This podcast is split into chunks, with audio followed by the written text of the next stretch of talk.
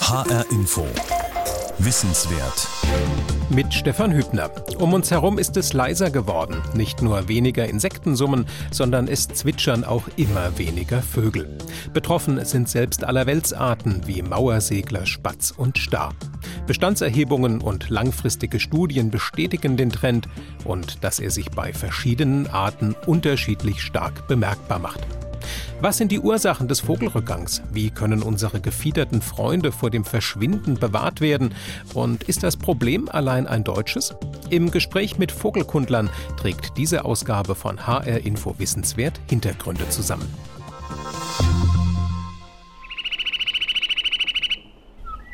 »258 Vogelarten gibt es, die in Deutschland leben und auch brüten. 141 davon nehmen in ihrer Anzahl ab. Seit dem Jahr 1800 sind Deutschland 80 Prozent seiner Vögel verloren gegangen. Das summierte die Süddeutsche Zeitung bereits 2017. Im selben Jahr antwortete die Bundesregierung auf eine Anfrage von Politikern der Partei Bündnis 90 Die Grünen unter anderem, die Bestandsrückgänge wären seit Mitte der 1980er Jahre besonders stark. Vor allem betroffen seien Brutvögel der Agrarlandschaft, so der Bund für Umwelt und Naturschutz Deutschland. Schwer hätten es auch Vögel der Weiden sowie halboffener Landschaften wie Streuobstwiesen. Die Bestandsentwicklung einzelner Arten schlüsselten das Bundesamt für Naturschutz und der Dachverband deutscher Avifaunisten auf. Für den Zeitraum 1990 bis 2013 stellten sie fest, am Ende gab es 35 Prozent weniger Feldlerchen, 63 Prozent weniger Braunkehlchen, 80 Prozent weniger Kiebitze, um nur drei Beispiele zu nennen. Ein Fachmann für die Vögel Hessens ist der Biologe Stefan Stübing von der Hessischen Gesellschaft für Ornithologie und Naturschutz HGON. Um mehr über den Rückgang der Vögel speziell in unserem Bundesland zu erfahren, trafen wir uns in der Wetterau in einer Vogelbeobachtungsstation am Bingenheimer Ried, einem Naturschutzgebiet bei Reichelsheim. Das Gebiet empfindet die ehemalige Auenlandschaft nach, die es inzwischen eigentlich gar nicht mehr gibt, wo dann im Frühjahr Schmelzwässer, Regenwässer aus den Mittelgebirgen runterkommen und früher vor 100, 150 Jahren regelmäßig die Auen überflutet haben. Und dann stand das Wasser da drinne und dann ist das Wasser nach und nach weggelaufen und die Landwirte Landwirte konnten das auch wieder nutzen. Und genau diese wechseldynamischen ähm, Prozesse, das ist das, was ganz viele Arten brauchen, weil sie daran angepasst sind. Wir sitzen jetzt hier in einer Vogelbeobachtungshütte. Nilgänse sind in größerer Zahl da. Weißstörche haben wir auch schon gesehen. Was für Vogelarten sind das noch, die sich hier herumtreiben? Das sind vor allen Dingen Wartvögel und Enten und Gänse. Also eben Vögel, die an Flachwasserzonen angepasst sind und da ihre Nahrung finden und auch ihre Bruten aufziehen. Am häufigsten eigentlich, was man tatsächlich noch sieht, auch abseits dieses Gebietes ab und zu mal, sind Kiebitze, die immer mit einigen hundert Tieren noch hier sind. Ist gleichzeitig auch ein dramatisches Beispiel eigentlich einer wirklich negativen Bestandsentwicklung. Kiebitz, wenn man 30 Jahre zurückgeht, dann gab es den mit 2000 Brutpaaren alleine noch in Hessen. Davon sind jetzt etwa 200 nur noch übrig. Und zu dieser Zeit gab es viele Zehntausende durchziehende Kiebitze in Hessen und auch die sind fast verschwunden. Also wir haben im Moment einige Tausend nur noch. Was mir auffällt, wenn ich nach draußen vor allem höre, es ist relativ ruhig hier, obwohl es so ein für Vögel interessantes Gebiet ist. Liegt das jetzt einfach an der Tageszeit oder sind das für Sie hier auch schon Symptome des Vogelartenrückgangs? Das ist sicherlich eine Folge einmal der Tageszeit. Das andere ist, dass wir im Moment infolge dieser großen Trockenheit das ganze Gebiet komplett ausgetrocknet haben. Wenn Sie einen Blick werfen auf die unterschiedlichen Vogelarten, die es hier im Gebiet gibt, was für Bestandsentwicklung konnten Sie da in den letzten Jahren verzeichnen? Im Gebiet selber geht es tatsächlich bei den meisten Arten nach oben oder der Bestand hält sich ungefähr. Das liegt aber ganz klar eben auch an den Maßnahmen, die hier im großen Umfang durchgeführt werden. Und wenn man sich die gleichen Arten anschaut, was passiert mit deren Beständen außerhalb dieses Schutzgebietes oder der Schutzgebiete, dann stellen wir eben fest, und das ist ja dann die Normallandschaft, dass die meisten dieser Arten eben ganz gravierend zurückgehen. Mit einer großen Ausnahme muss man auch tatsächlich sagen, das ist der Weißstorch der 1986 sein Bestandsminimum in Hessen hatte. Da gab es ein einziges Pärchen nur noch. Das war in Nordhessen, in Loshausen, in einem Brauereischornstein. Hatte damals keine Jungen. Das war sozusagen der Tiefpunkt. Und inzwischen sind wir wieder bei weit über 700 Weißstorchpaaren in Hessen. Das ist ein ganz, ganz toller Naturschutzerfolg. Wenn wir den Blick weiten und uns die Lage der Vögel allgemein in Hessen, in Deutschland ansehen, wie sind da momentan die Bestandstrends einzuordnen? Ja, man kann sagen, es gibt einige große Trends, wo man fast alle Vögel sozusagen einsortieren kann. Fangen wir mit den guten Nachrichten an die Arten, die auf Gehölz angewiesen sind, also Waldvögel zum Beispiel, die Spechte, der Waldlaubsänger, der Kleiber, der Waldbaumläufer, die Mönchsgrasmücke, denen geht es gut, weil wir in Hessen die Situation einfach haben, der Wald wird nicht von Pestiziden beeinträchtigt, der wird auch nicht abgeholzt, sondern der wird erhalten vom Forst. Und zumindest die Vögel, die jetzt nicht auf Urwälder angewiesen sind, gibt es auch eine ganze Reihe Arten, die sind schon vor weit über 100 oder 200 Jahren ausgestorben, die können wir in unserem normalen Wirtschaftswald nicht halten. Aber die Arten, die es geschafft haben bis hierher im Wald, die fühlen sich wohl und haben auch stabile oder sogar zunehmende Bestände. Und dann sehen wir auf der anderen Seite eben vor allen Dingen die Offenlandarten, ganz besonders die Feuchtgebietsarten wie hier im Bingenheimer Ried.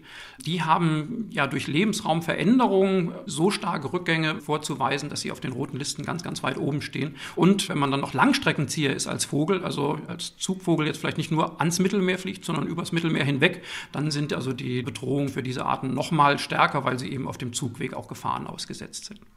Die letzten 20, 25 Jahre, das war der kritische Zeitraum für viele Vogelarten. Und wie sind für diese Zeit die Bestandsdaten erhoben worden? Auf was für einem Datenmaterial fußen diese Feststellungen? Da haben wir vor einigen Jahrzehnten eine Methode entwickelt. Das Ganze nennt sich Monitoring häufiger Brutvögel. Das hat der Dachverband Deutscher Avifaunisten in Münster zusammen mit dem Statistischen Bundesamt entwickelt. Und die Idee, die dahinter steht, ich habe ja einmal eine Karte mitgebracht, ist, dass also das Statistische Bundesamt über 2000 repräsentativ ausgewählte Untersuchungsgebiete in Deutschland aufgestellt hat und wir Vogelkundler für diese Flächen Bearbeiter gesucht haben. Und insofern werden immer dieselben Flächen, ich schlage mal gerade die Karte auf, das sind also Flächen, die haben eine Größe von 100 Hektar, ist genau ein Quadratkilometer, der da abgedeckt wird. Und da werden Beobachter gesucht, die diese vorgegebenen Routen abmarschieren, viermal im Frühjahr, weil es ja um Brutvögel geht. So etwa ab Sonnenaufgang, zwei, drei Stunden sind die Leute dann unterwegs und schreiben entlang dieser Route jeden Vogel auf, den sie sehen. Und da ist also auch das Auswertungsprozedere dann sehr detailliert vorgegeben, sodass wir also sehr genaue Ergebnisse bekommen. Und das wird vom Dachverband Deutscher ABV-Nisten in Bestandstrends umgerechnet. Das sind dann keine absoluten Zahlen, weil wir ja tatsächlich nicht alle Amseln in Deutschland oder in Hessen zählen, sondern nur auf den Probeflächen. Und innerhalb dieser Probeflächen kriegen wir vom einen Jahr zum anderen eine Bestandsveränderung. Und über diese Trendberechnung kriegt man dann also eben eine prozentuale Abnahme des Bestandes. Jetzt beziehen sich ja die Aussagen zum Rückgang der Vogelarten auf einen Zeitraum, der so die letzten 20, 25 Jahre umfasst. Wie können die Ornithologen ausschließen, dass es sich dabei um Bestandstrends handelt, die vorübergehend sind oder dass sich da möglicherweise Beobachtungs- und Dokumentationsfehler eingeschlichen haben? Das ist sicherlich auch eine ganz, ganz spannende Frage. Das können wir im Endeffekt eigentlich nur, indem wir vergleichen. Wenn man sich überlegt, die Vogelkunde selber galt früher als die Scientia amabilis, also die liebenswerte Wissenschaft, wo also schon wirklich im 17., 18. Jahrhundert Bürgerwissenschaftler würden wir sie heute nennen, also Normalbürger sich für Vogelkunde interessiert haben. Und die haben Aufzeichnungen hinterlassen. Und diese alten Aufzeichnungen, die können wir tatsächlich in der Vogelkunde, anders als bei allen anderen Tiergruppen, über einige Jahrhunderte zurückverfolgen. Und das gibt uns natürlich Fingerzeige darauf, wie sich Vogelbestände ändern, wenn sich die Landschaft ändert. Und das ist eigentlich der Grundgedanke dieser Idee, dass man sagt, Vögel sind eigentlich die besten Bioindikatoren, die wir haben. Wir haben jetzt bisher ja nur über Deutschland und Hessen gesprochen. Sieht die Situation im übrigen Europa vergleichbar aus? Europa muss man aus naturkundlicher Sicht tatsächlich mindestens zweiteilen. Das sieht man im Endeffekt, wenn man auf Verbreitungskarten in Bestimmungsbüchern guckt. Bei fast allen Tiergruppen, bei den Vögeln ist es ganz, ganz auffallend. Wenn Sie Arten haben, die über Europa verbreitet sind, dann ist es ganz oft so, dass die in Westeuropa, in Mitteleuropa, dass da die Bestände ganz stark zurückgehen. Und das sehen wir auch in den Monitoringvorhaben. Ich sagte, wir machen das in Hessen, wir machen das in Deutschland, das gibt es also auch in fast allen anderen europäischen Ländern. Die grundsätzlichen Befunde sind die gleichen. Diesen Offenlandarten geht es äh, schrecklich. Das Rebhuhn zum Beispiel ist auch europaweit tatsächlich der mit Abstand am stärksten abnehmende Landvogel. Und diese Zweiteilung ähm, von Europa bezieht sich darauf, wenn Sie schauen, Osteuropa ist in der Entwicklung im landwirtschaftlichen Sektor, in der Forstwirtschaft äh, ja Jahrzehnte hinter Westeuropa her. Und da ist es tatsächlich so, also wenn Sie in manche Bereiche von Rumänien gehen oder in Ostungarn zum Beispiel oder auch Ostpolen, dann finden Sie noch Lebensräume. Das ist genauso wie hier vielleicht 1920, 1930, 1940. Das ist natürlich viel naturverträglicher. Und insofern, wenn Sie auf diese Verbreitungskarten gucken, dann sehen Sie bei ganz vielen Arten in Osteuropa ist es spürbar massiv bei einigen Arten besser als bei uns hier im Westen, wo wir eben wirklich schon über viele Jahrzehnte diese ganz intensive Nutzung haben, die sich in den letzten Jahren dann nochmal verstärkt hat. Allein in den Mitgliedstaaten der Europäischen Union ist die Zahl der Vogelbrutpaare in landwirtschaftlichen Gebieten um 57 Prozent zurückgegangen, und zwar im Zeitraum zwischen 1980 und 2010. Das entspricht in etwa 300 Millionen Tieren. Der Rückgang der Vögel, vor allem der Singvögel, ist also kein rein deutsches Problem, aber auch kein rein europäisches. Werfen wir einen Blick nach Südostasien. Die Vögel Südostasiens stehen derzeit aus vielen Gründen unter Druck. Millionen Menschen konkurrieren mit ihnen um dieselben Naturräume, die Straßennetze werden dichter, sie zerschneiden Lebensräume, bringen Lärm und Luftverschmutzung. Wälder werden abgeholzt, davon hören wir immer wieder. Doch dazu kommt eine Bedrohung, die bislang oft unbeachtet blieb. Asiens Wälder werden leer gefangen, sagt Simon Bruslund. Der Däne ist Vogelkurator am Zoo Heidelberg. Wir erleben, dass Singvögel gezielt aus kleinen Inseln oder gezielt aus Waldgebiete rausgefangen werden und zwar auf eine sehr effektive Weise durch eine Vernetzung, durch kleine Fänger, die alles um Mittelhändler Vögel weitergeben.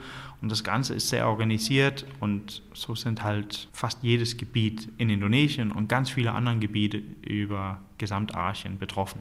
Auf diese Weise verschwinden täglich tausende Vögel aus den Wäldern Südostasiens. Aus ihren natürlichen Lebensräumen gelangen sie auf die großen Vogelmärkte und von dort zu den Menschen. Warum die Vögel so begehrt sind, so sehr, dass es sogar regelrechte Modevogelarten gibt, dafür gibt es zahlreiche und sehr verschiedene Gründe. Das ist ein Phänomen, das durch das ganze Gesellschaft geht. Die ganz Ärmsten, die auf dem Dorf wohnen und wirklich nicht haben, leisten sich dennoch ein Vogelkäfig. Das ist vielleicht Unterhaltung, das ist Fernsehersatz. Manche Arten sind dort beliebter, weil die unterhaltsamer sind, zum Beispiel Beos, die sprechen oder nachahmen. Das ist ein begehrtes Tier, für andere ist es, was man so gerade fangen kann. Das sind Arten, die besonders selten sind und wenn man die haben, dann kann man gegenüber die Freunde mit angeben.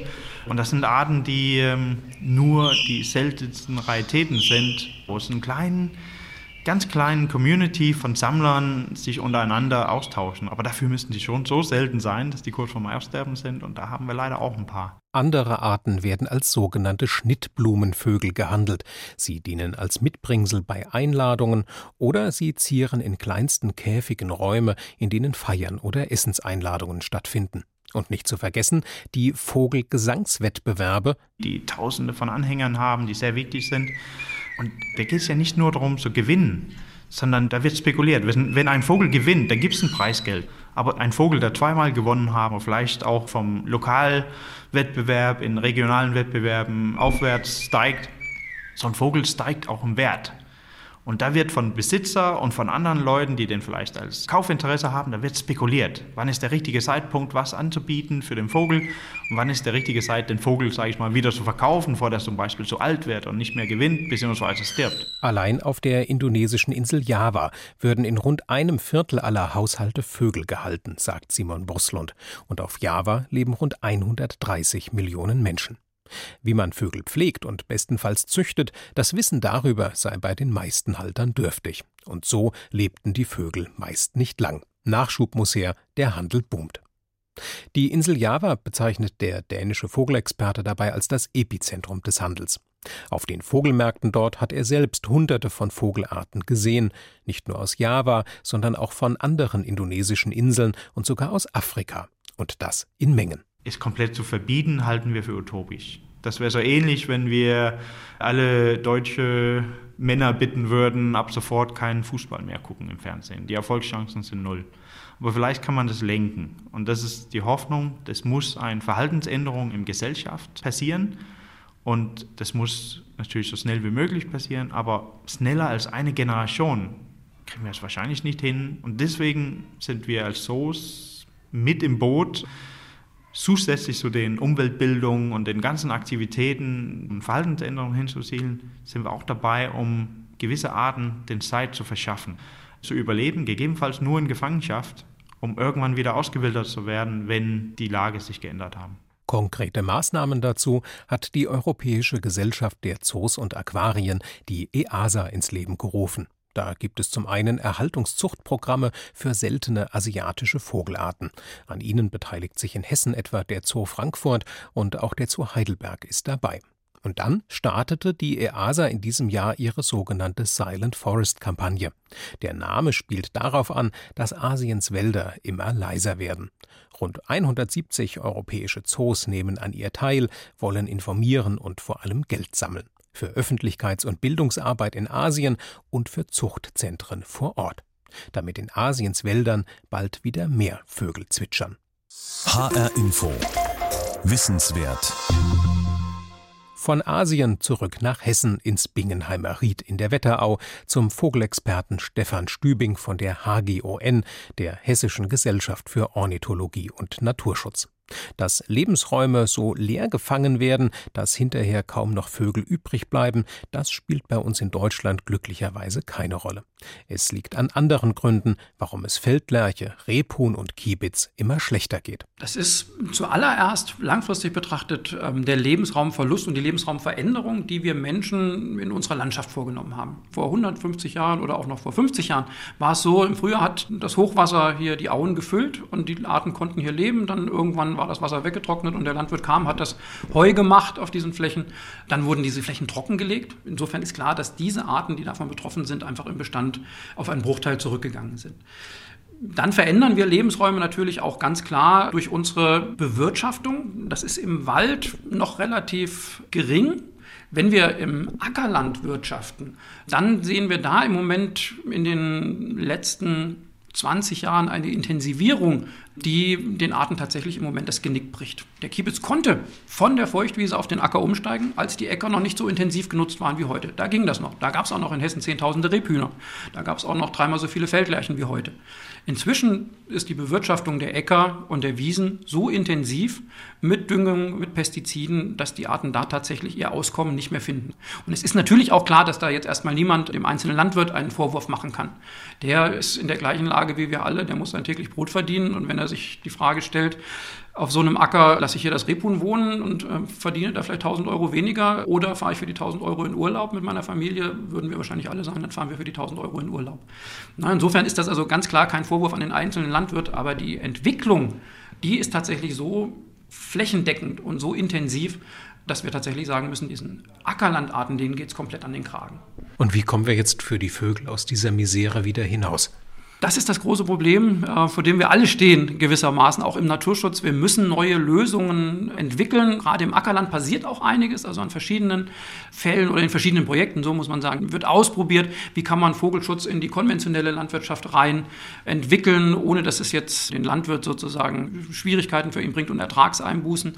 Wir haben auf der anderen Seite natürlich auch jetzt schon eine Reihe von Instrumenten. Im hessischen Naturschutz, das Umweltministerium zum Beispiel, ähm, hat das Förderprogramm Halm für Landwirte entwickelt, wo sie die Naturschutzmaßnahmen, die sie durchführen auf ihren Flächen, finanziert bekommen. Wenn sie also Ertragseinbußen haben, dann wird das vom Land dann ausgeglichen. Aber die Frage ist natürlich, was kann jeder Einzelne tun? Und da sind wir inzwischen ja wirklich an einem Punkt angekommen, wo wir sagen, es sind eigentlich nicht nur die Vögel, die im Moment auf dem Spiel stehen, sondern wirklich auch viele Insektenarten. Und da ist, glaube ich, ein ganz wichtiger Punkt. Insekten gibt es viele Arten. In einem Gartenteich können Sie Libellen ansiedeln.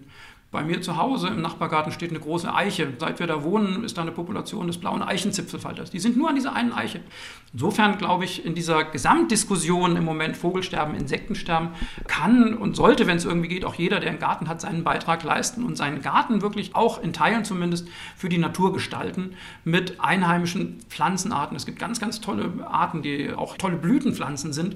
Ähm, die stehen irgendwelchen exotischen Arten überhaupt nicht nach. Die sind aber so, dass da die Bienen rangehen, dass da die Schmetterlinge Schmetterlinge rangehen. Die kann man auch inzwischen als Saatgutmischungen erwerben und bei sich dann zu Hause im Garten ansehen. Man kann anstatt einer Thujenhecke zum Beispiel anzulegen, kann man Beerensträucher anlegen. Man kann Holunder, man kann Sanddorn, Himbeeren, Brombeeren in seinen Garten holen und schon haben sie wieder Nahrung und Versteckplätze für die Vögel. Man kann den englischen Rasen oder vielleicht auch im Vorgarten in eine Blumenwiese verwandeln. Das ist wieder wichtig für die Insekten, damit kriegen sie auch die Vögel. Jetzt haben wir so viel über den Kiebitz gesprochen. Ich glaube, da kann der Einzelne wenig tun, außer dass er sagt, ich werde im Naturschutzverband Mitglied. Und das Thema Ackerlandschaft, glaube ich, ist tatsächlich was, wo jeder im Kleinen mithelfen kann, indem er so oft wie es irgendwie möglich ist beim Biohof oder in der Bioabteilung des Supermarktes einkaufen geht. Das ist teurer. Aber es ist klar, diese Erzeuger arbeiten ohne Pestizide. Da haben sie dieses ganze Problem, das wir jetzt ganz oft drüber gesprochen haben. Es gibt einfach keine Insekten mehr auf den Äckern, wo eine Lerche oder ein Kiebitz von leben könnte. Auf so einer Bio-Bauernfläche, da sehen wir das, da gibt es die Insekten und da sagen unsere Ergebnisse eben auch, da geht es den Lerchen besser. Früher wurde ja auch immer wieder gerne gesagt, tu den Vögeln was Gutes, häng einen Nistkasten auf. Hat das immer noch Bestand oder sind Nistkästen vor dem Hintergrund der aktuellen Entwicklung gar nicht mehr so wichtig? Also in der Gesamtabwägung, glaube ich, ist Verzicht auf Rollrasen und Kiesbett im Vorgarten sicherlich im Moment der deutlich wichtigere Aspekt. Aber man darf, glaube ich, nicht so weit gehen zu sagen, jetzt haben wir ein Insektensterben und die Meisen fressen ja Insekten und um den Insekten zu helfen, hängen wir jetzt keine Nistkästen mehr auf. Das greift alleine schon deswegen nicht, weil in der Natur das sagen alle Untersuchungen und auch der vernünftige Menschenverstand, ist es eigentlich nicht die Meise, die die Insekten steuert, sondern es sind die Insekten, die die Meisen steuern. Wenn viele Insekten da sind, können davon auch viele Meisen leben. Aus irgendwelchen Gründen, wie wir es im Moment sehen, sind wenig Insekten da, dann können davon auch weniger Meisen leben. Also insofern wären dann auch die Meisen gewissermaßen ähm, nicht mehr im grünen Bereich. Also insofern sollte sich niemand scheuen zu sagen, ich hänge einen Nistkasten auf. Und gerade Familien mit Kindern zum Beispiel, wo man einfach den Kleinen dann auch zeigen kann am Nistkasten, wie toll das ist, wenn die Meisen da füttern und wie die da wirklich dreimal pro Minute rein und raushausen mit einem Würmchen im Schnabel oder mit einer Raupe. Das ist didaktisch ja auch eine ganz, ganz wichtige Sache. Also insofern erst den Rollrasen und das Kiesbett und dann den Nistkasten dazu muss nicht auch auf europäischer Ebene mehr für einen harmonisierten Vogelschutz getan werden? Das ist ganz klar der Fall und manchmal stehen wir staunend vor den aktuellen Entwicklungen und schütteln den Kopf, was innerhalb der EU zum Beispiel auch möglich ist. Wir sind alle in derselben EU und überall gelten eigentlich die gleichen Regeln. Und dann ist es zum Beispiel so, dass wir hier in Deutschland mit ganz großem Aufwand den Kiebitz schützen und auch die französischen Naturschützer schützen zum Beispiel die brütenden Kiebitze. Und in Frankreich ist es so, dass man tatsächlich noch ganz legal als Jäger Kiebitze schießen darf wenn die darüber fliegen zum Überwintern und zum Rasten. Und tatsächlich werden in den letzten Jahren immer noch so um die 70.000, 80.000 Kiebitze alljährlich in Frankreich geschossen. Das ist so ein Beispiel. Oder auch in Frankreich gibt es Vogelkundler, die monitoren die Bestände genauso wie wir und kommen zu dem Ergebnis, den Feldvögeln geht es im Moment ganz schlecht. Gleichzeitig verkündet die Regierung in Paris, dass man aus Rücksicht auf die alten Traditionen der Jäger mehr Feldlärchen bejagen möchte. Auch Feldlärchen werden da also noch gejagt und gegessen. Und das ist natürlich in der heutigen Zeit ein kompletter Anachronismus. Also da ist aus politischer Sicht unbedingt zu fordern, dass die gleichen Richtlinien auch überall gleichermaßen umgesetzt werden. Denn am Ende ist es natürlich extrem frustrierend. Wir schützen hier den Kiebitz und in Frankreich wird er gegessen. Wo sehen Sie jetzt die vordringlichsten Punkte, an denen angesetzt werden sollte? Wie sollte an der Stelle die Zusammenarbeit mit der Politik aussehen?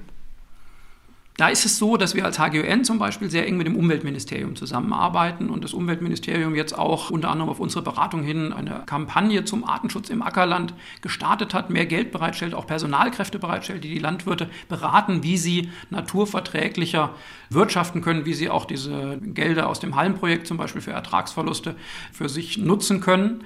Und da ist ein ganz aktueller Punkt jetzt aus dem Frühjahr gewesen, dass wir unsere Daten zu den Feldvögeln aggregiert haben. Da haben wir gesagt, also wo haben wir den Hessen überhaupt noch Rebhühner, wo haben wir die Grauammer, wo haben wir die Feldlerche, wo haben wir den Hamster. Wir haben zum Beispiel auch innerhalb der HGN eine AG Feldhamsterschutz und haben das Land Hessen insofern beraten, dass wir gesagt haben, das sind die Bereiche auf der Hessenkarte. Wenn du was tun willst, Land Hessen, dann mach's hier, weil hier hast du relativ kleinräumige Flächen, wo all diese Arten noch vorkommen. Und da macht es keinen Sinn, vielleicht irgendwo im nordhessischen Bergland, wo nur noch die Feldlerche wohnt und kein Reb und kein Hamster mehr, Gelder auszugeben, sondern gib das erstmal da aus, wo die letzten Bestände sind und wo du mit dem Geld am meisten effektiv was bewirken kannst, weil du eben mehreren Arten hilfst und mehrere Arten profitieren. Das war also so jetzt ein Beispiel unserer Zusammenarbeit.